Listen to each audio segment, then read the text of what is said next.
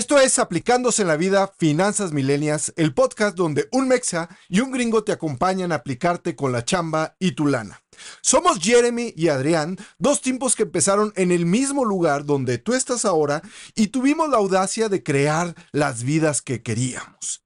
El día de hoy vamos a ver qué habilidades se necesita para lograr el éxito. ¿Por qué? Porque el éxito no es solo por desearlo, no es una fórmula secreta mágica que pasa por arte de magia. Te necesitas preparar y necesitas ir adquiriendo habilidades para lograr paso a paso las metas que quieres lograr. Quédate con nosotros. Jeremy y yo te tenemos muchas habilidades, muchas herramientas que puedes aplicarte para ser una persona de éxito. Esto es Aplicándose en la Vida, Finanzas Millennials, el podcast donde un mexa y un gringo te acompañan a aplicarte con la chamba y con tu lana. Y quiero dar la bienvenida a mi buen amigo Jeremy. Jeremy, ¿cómo estás? Bien, aquí estoy aquí congelándome en Omaha, Nebraska. Está todo nevado, todo bonito, listo para escaparme un par de días. Ok, ¿no extrañas Guadalajara? Que la otra vez que viniste casi nos pudimos haber ido a la playa y este sí. aquí mismo tomar el sol y que ya, ya, ya, ya, ya, ya entiendo. Estamos muy lejos de ahí. Oye, este, pues encantado de estar de nuevo eh, en este programa y el día de hoy vamos a hablar de las habilidades de la vida real para tu éxito personal. Entonces, Jeremy y yo, Adrián Gutiérrez, que no me había presentado, o sea, Jeremy, tienes que decir con mi compañero Adrián. ¿Y tú cómo va? ¿Cómo estás? O sea, yo digo, yo presento a Jeremy y Jeremy, tú tienes que decir, hola, ¿cómo están todos? Estoy aquí. Y luego tienes que decir, y con ustedes también, Adrián Gutiérrez. Y ya volteas y me dices, es que no está en el script. Desde Guadalajara, aquí estoy. Pero el día de hoy vamos a hablar de las habilidades de la vida real para tu éxito personal. O sea, vamos a hablar de qué necesitamos. Este, este programa habla del éxito, este programa habla de lo que necesitamos para trascender y salir adelante. ¿Y qué necesitamos? Porque no nada más es desearlo. ¿Estás de acuerdo, Jeremy? Y te voy a decir, te, te voy a preguntar. ¿Alguna vez leíste el libro de El Secreto, The Secret? Ah, yeah, sí, hace, hace rato, pero sí. ¿O viste la película? Porque lo hay. Ya, había una época en cual todos lo estaban leyendo. Todos lo estaban. ¿Y a ti te, cuando tú lo leíste, qué te pareció? O sea, ¿qué dijiste? ¿Este es el, ya descubrí el, secreto del éxito? Y eh, no, a mí no me sirvió mucho porque de... Ah, no, y, no puedo decir eso con mucha sinceridad, porque sí, sí lo leí, tenía algunas cosas que sí realmente me gustaban, pero a mí se me hizo un poco casi tipo religioso, como un poco... Místico. Yeah. Yeah. Así que... Místico, mágico. Místico. Y, eso para mí, como que a mí, a mí no me encantan esas cosas, pero sí había unas cuantas cositas. Mi esposa, a ella le encantó, y a mi mamá, mis hermanas, mis amigos, o sea, todos lo estaban leyendo. Pero yo, yo, pues no, yo ya sabía todo eso de todas maneras. no te creas. Yo ya tenía yo el secreto, yo se lo pasé. ya. Oye, fíjate que yo lo leí y a mí se me gustó, pero siempre creí que solo te daban la primera parte de lo que es el secreto del éxito. O sea, solo la primera parte, ¿por qué? Porque el libro se queda corto con todo lo que vamos a hablar el día de hoy y con todo lo que es el éxito. O sea, lo primero que tenemos es, sí, tenemos que visualizar, sí tenemos que creer, sí tenemos que vernos en la abundancia y ver que nuestro negocio va a prosperar y que yo como profesionista eh, voy a crecer y que voy a viajar y todo eso. Pero la siguiente pregunta es, ¿y luego cómo? O sea, ¿cómo? Y eso es lo que no te dice el secreto. Y por eso muchas veces cuando lees este, motivación y superación personal, dices, sí, traigo la energía, traigo la motivación, quiero ser como el, monje que vendió su Ferrari, quiero ser como el del secreto, quiero ser como el del ratón del queso. Y, luego dices, bueno, sí, ¿Y luego cómo le hago? Porque... Y el próximo paso. Y eso es por eso que no me encantó, porque la idea, como has dicho, de querer, ching, ya, o sea, ya quería, yo estaba, ya tenía la motivación, pero el paso por paso es lo que yo nunca, ni, ni en el libro nos habían mencionado mucho de cómo llegar al próximo, o de, de, cómo, de tener un primer paso y un segundo y tercer paso. Y hay Ahí pones tu tablero de visiones acá y ves, pones tu carro y pones tu casa y pones los viajes y pones eh, eh, la cantidad de dinero que quieres ganar, porque te dicen, llena un cheque y esta es la cantidad de dinero. Y lo ves todos los días y casi casi le haces reverencia mística Y luego dices, bueno, y, y luego, ¿cómo? Es, es, vamos a decir, imagínate, Jeremy, que, que, que no sabe, yo no sé manejar. Yo, yo soy eh, eh, el mexa que no sabe manejar. Y tú me dices, Adrián, te voy a comprar un carro. Vente, o sea, ¿qué carro quieres? Y yo, yo, yo bien emocionado, ¿no? Este, no, este, pues, ¿se puede un Ferrari? Y dice, sí, sí, hasta dos, en un amarillo y uno rojo. Vente, yo te chiqueo. Y luego llegamos a la agencia y dices, no, pues este, este. Y, y, y, y sabes manejar. Y yo digo, Jeremy, no sé manejar. Ya. Hmm. pero aquí está tu sueño, aquí está tu Ferrari. O sea, aquí. Sí, pero no, no, no sé manejar. Hay un primer paso. Y, me dices, oye, ¿por qué no me dijiste? O sea, a lo mejor lo primero que tendríamos que hacer antes de comprarte el Ferrari es enseñarte a manejar. Y después de enseñarte a manejar, a lo mejor, pues un año con un carro 2-3 que por si lo chocas no haya bronca, porque si chocas el Ferrari, pues, este, y aparte es más difícil de manejar y, y es estándar y, y, no, no, no, y chocas. no hay Ferraris auto. Entonces, eh, te puedes estrellar. Te puedes estrellar. Entonces, eso es lo que pasa, o, o, o, lo que vamos a hablar el día de hoy, curiosamente, podría ser ese segundo paso para yo lograr mis sueños, porque son las habilidades que yo necesito para ir de donde estoy el día de hoy, porque el día de hoy estoy en un punto, a donde quiero llegar. Y, y, y menciono crees? que uno de los puntos que para mí es más importante, y esto ese ejemplo me, me, sirve como de entrada, pero es no dejar que el viento te lleve a donde sea. O sea, el, y, y, es un poco difícil que yo lo explique así, pero eh, por lo que yo he visto con mis empleados en México, que, te, que tenemos varios, muchos, hay una no, tendencia de, de cómo agacharse un poco más, de, de no, presentar, de, de no presentar sus ideas. Y, y, algo que sí se busca, un, alguien que un, una compañía, es alguien que sí realmente tenga ideas y que tenga la, la, la, confianza de presentarla. Y si no, o sea, realmente te estás cortando las oportunidades. Y eso es lo que yo veo, lo que yo, es, es, mi experiencia y por, te pregunto, ¿qué, cómo, ¿cómo ves eso? Mira, hay, hay dos puntos en esto que acabas de decir. Uno, es eh, nosotros desde, desde chicos no estamos estructurados o no nos enseñan la estructura de tener un objetivo y cumplir el objetivo. Y a veces me preguntan, oye Adrián, ¿y cómo le hacemos? O cuando doy un taller, alguna cosa así, les digo, pues pónganse objetivos chiquitos, porque de repente nos ponemos ese, ese Ferrari y cuando no lo cumplimos decimos, nah, eso no sirvió. O sea, nah, yo ya, ya, lo puse aquí en mi tablero, este, eso ya no sirve. O sea, hay que buscar al siguiente gurú o al siguiente libro. No.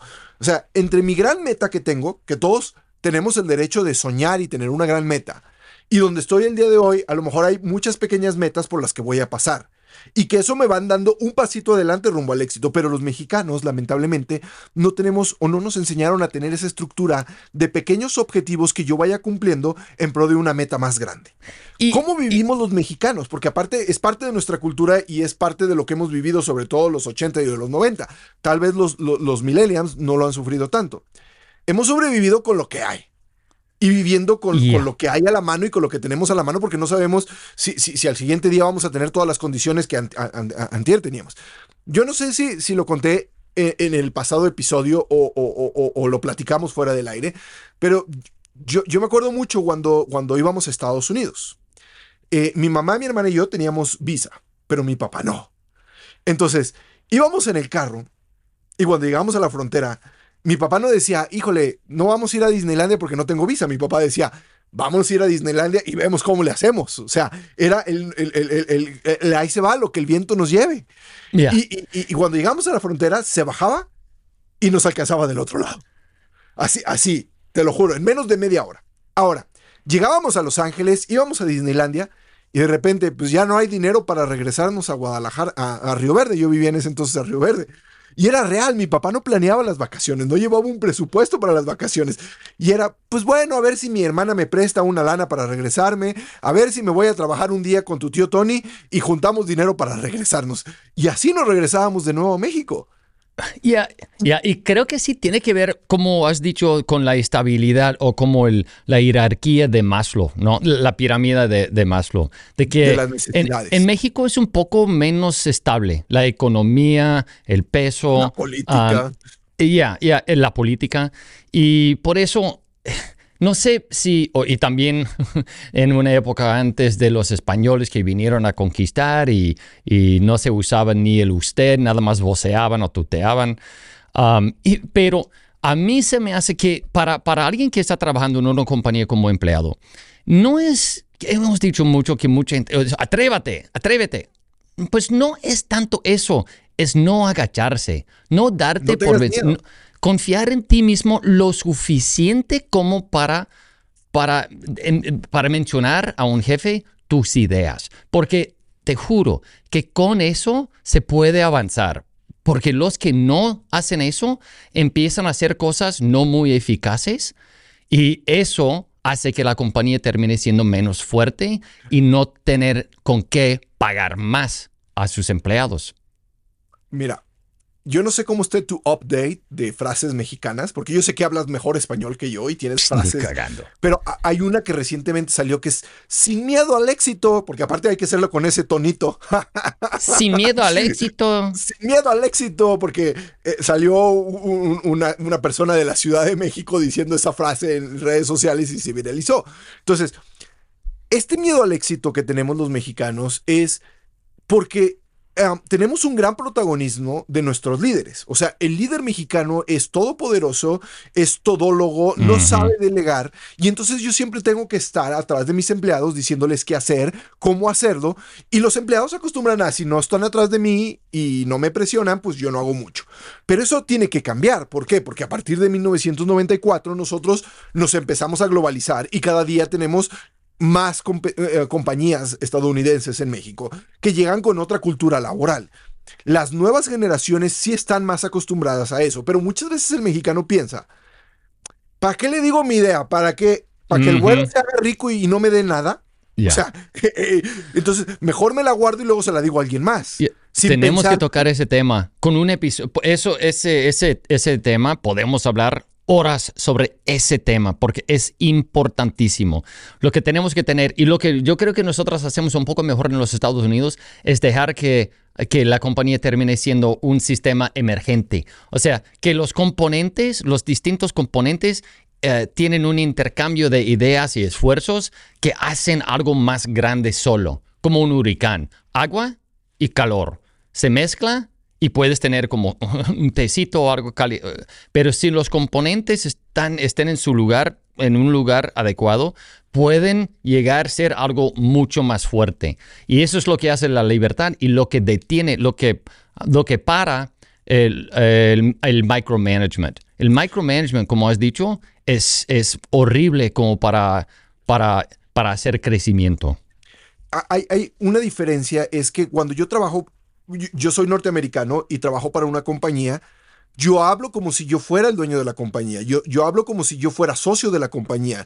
Y, en México no, o sea, decimos, ah, la compañía para la que trabajo, mi jefe, él, o sea, como, como, como si él, si yo no perteneciera a la compañía, si yo solamente presto mi servicio a la compañía, aunque tenga 10 años trabajando, pero no me siento parte de eso. Por eso muchos de los talleres que se hacen y de los grupos que se hacen es para ponerte la camiseta, lo que dicen, ponte la camiseta, compadre, o sea, siéntete parte de la compañía y crece con ella. Si tú le das las ideas a la compañía, vas a crecer dentro de la compañía Claro, lo que pasa es que en México le tenemos mucho miedo porque el mexicano que es mi líder se roba mi idea y crece él y me deja a mí en el mismo lugar. Sin embargo, en Estados Unidos es muy respetado esa parte de es tu idea, vente porque contigo vamos a crecer todos, el equipo, la compañía, la división y conforme vayamos creciendo nosotros, creces tú con nosotros. Y ahí es como que a veces hasta los gerentes no sienten suficientemente o a gusto o con la eh, estabilidad como para saber que tienen un, trabajo el día ah, para mañana y, se, protegen ese ambiente para que la, compañía les necesite. Y no debe de ser así. O sea, y especialmente para los que están trabajando para compañías americanas, eh, esa actitud no se aguanta mucho. Es muy difícil trabajar con gente así y el, el, el no expresarte, el no, el no presentar tus ideas es, es, es encadenarte a, una ancla y no te vas a mover. No te vas a mover porque crees que, que, dejando la chamba a la mitad te van a necesitar mañana para terminar la chamba. En vez de pensar que si, que si no la acabas vas a acabar despedido por alguien que sí la acabe en el tiempo que la tiene que hacer. Se llama, la palabra es productividad. De repente nosotros no pensamos mucho en productividad, pero mira, vamos hablando de las habilidades que tú crees que tenemos que tener y de las habilidades que yo creo que debemos de tener, a ver en cuántas empatamos. Eh, pues ¿Qué habilidades tú crees que debemos de tener para tener éxito? Uh, uno, que creo que también es el más importante, o sea, siendo práctico, es el palanquear el software a tu favor. Porque muchísima gente piensa que, que, que saben usar Excel. No mames. Todos entendemos a usar el pinche Excel, todos. Y si estamos tratando de usar Excel para algo operativo, estás cagado, porque seguramente la compañía donde estás trabajando tiene un software bueno. Que, que, gastan miles de dólares por mes. La idea tras tener software es palanquearlo para ahorrar dinero con, con maniobra, pero también como para maximizar las ideas y hacerle estructura y llegar a, tener una compañía más exitosa más fácilmente. Pero eso de que todos piensen que o a través de email o por un pinche Excel van a poder hacer su trabajo es, es un error. Y no es un error que comete la gente, los empleados necesariamente. Muchos dueños de compañías tampoco no entienden el valor de tener un software, o de, sí tienen un software, porque hay que, pero no saben usarlo. Eh, cuando yo hago mis discursos de software, ah, les pido a todos, ¿qué, ¿qué porcentaje del software piensan que están usando? Y empiezo con el 10%. 90% de la gente en el cuarto levantan la mano a 10%. Quiere decir que pocos usan de 11 a 100% del software. Quiere decir que están perdiendo dinero no haciendo sus sistemas más eficaces. Y es, un costo enorme. Y una, si, si soy empleado trabajando para una compañía y yo sí sé que tienen un software, lo que haría yo es aprender el uso, el usar ese software, pero al máximo, como para traer esas eficiencias a la compañía a nivel grande. No solo para mi propio trabajo, o sea, empezando allá. O sea, te mejoras el puesto y, haces todo tan fácil que puedes llegar a hacer algo más dentro de la compañía. A fuerzas te van a tener que empezar más dinero. A fuerzas, porque valoras mucho más a la compañía.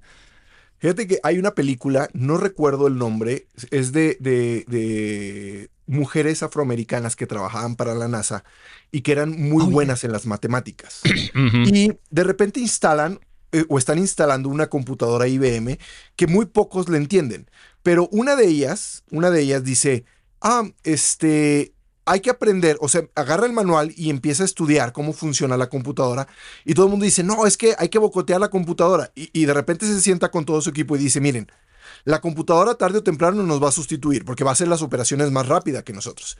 Pero si nosotros aprendemos a usar la computadora y entendemos eh, cómo, cómo, cómo sacarle su máximo provecho antes que todos los demás, nos van a necesitar para usar la computadora porque al parecer nadie le entiende la computadora y eso es lo que hicieron aparte de ser una muy buena película que se llama Hidden Figures con Kevin Costner, ese punto, e, eso demuestra exactamente mi punto. O sea, eso, atinaste con eso porque es hasta, hasta ahora voy a volver a ver esa película con otro, con otra, otra perspectiva porque es buenísima para eso.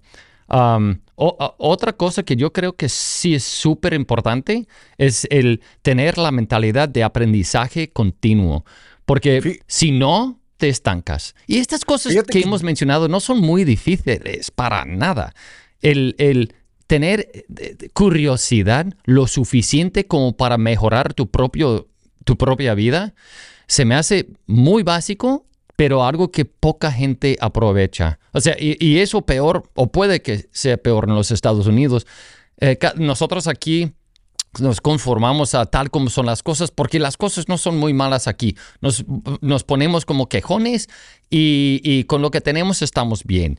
Pero para los que se ponen a aprender algo nuevo, para mejorar su trabajo, eh, que sí es importante, ellos sí van a poder lograr hacer más con su trabajo, aun si esa cosa que están haciendo con su trabajo es estabilizar su futuro, eso tiene valor.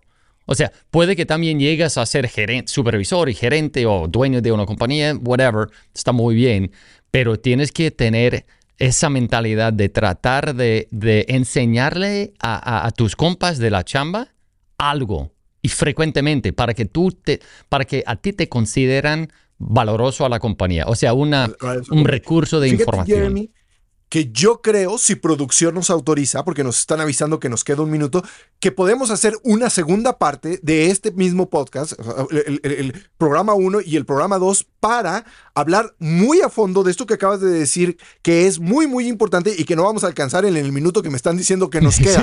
Entonces, vamos a dividir este podcast en dos, vamos a seguir con la continuación de este mismo podcast, pero este fue este, eh, en nuestro, nuestro segundo episodio. Digo, no lo sé si lo estamos contando, pero este es su podcast. Eh, aplicándose en la vida, Finanzas Millennials, el podcast donde un mexa y un gringo te acompañan a aplicarte con la chamba y con tu lana. Y para, para, para despedirnos, si tú te quieres aplicar con tu chamba y con tu lana, suscríbete al podcast. Ahora que este, puedes pasar eh, una vida de, escasez a una vida de abundancia desde el día de hoy, síguenos, suscríbete, dale. Y, Jeremy y yo este, vamos a estar con ustedes este, haciendo estos programas eh, en la plataforma de, de Anakin. Este, vamos a estar Jeremy y yo eh, subiendo este tipo de, de contenidos y les prometemos que así Así vamos a hacer el episodio 2 de este podcast para que no se queden en la mitad.